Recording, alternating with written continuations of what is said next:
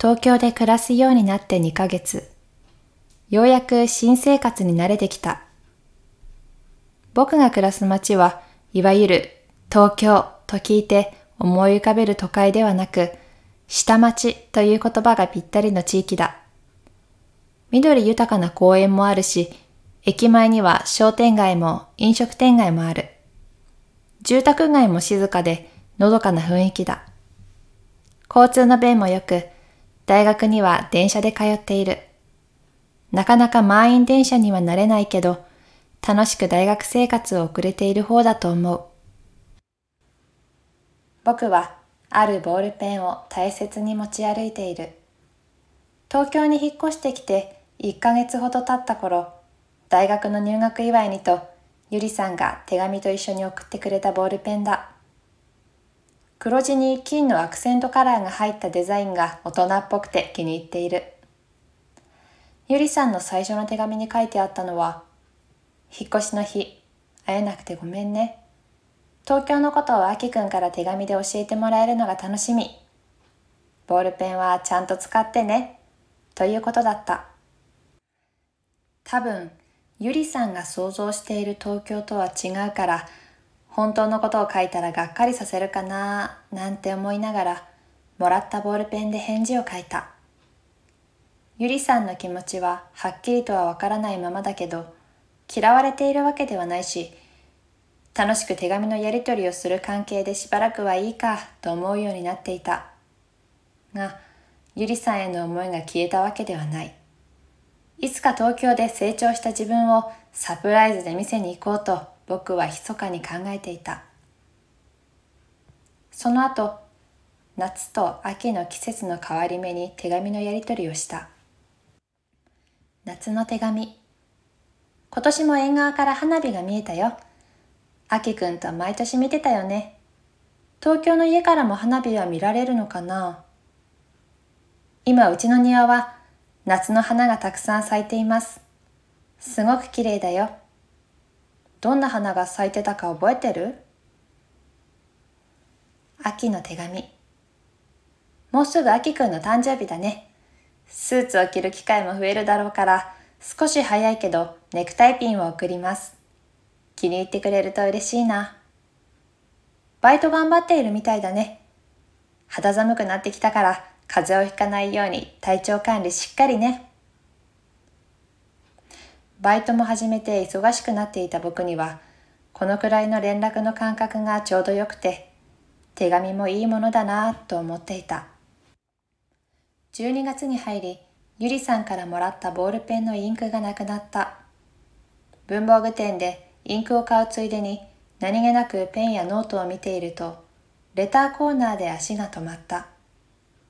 僕の目の前にあるのは淡いブルーが爽やかな便箋。白い封筒には透かし模様が入っていて便箋を入れると絵柄がきれいに透けて見える仕掛けだ。これ絶対ゆりさんが好きなやつ。ゆりさんは綺麗なものや少し変わったデザインのものが好きだった。クリスマスプレゼントにしては安すぎるかもなと思いつつも手紙と一緒にこの便箋と封筒のセットをゆりさんへ送った。1月、ゆりさんから年賀状が届いた。素敵なレターセットありがとう。すごく気に入ってるよ。と書いてあった。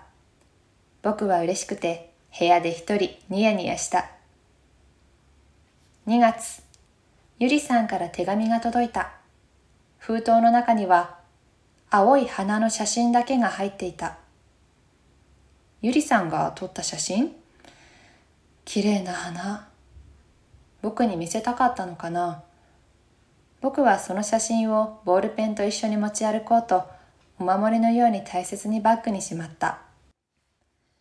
大学が春休みに入るとゆりさんに会いに行く資金を稼ぐために僕は一日フルでバイトに勤しんだ。一日中働くことに慣れていない僕は家に帰ったら寝るだけという毎日を送っていた。バイト三昧の春休みはあっという間に過ぎ、僕は大学2年になった。4月も半ばを過ぎた頃、ゆりさんから手紙が届くかもと思っていたが、手紙は届かなかった。次第に僕は、あの青い花には何か意味があって、僕がその意味に気づくのをゆりさんが待っているような気がしてきていた。俳優ユンさんのラブレター3青い花をお届けしました。東京へやってきてもやっぱりあきくんは大好きなゆりさんのことを忘れられないんですね。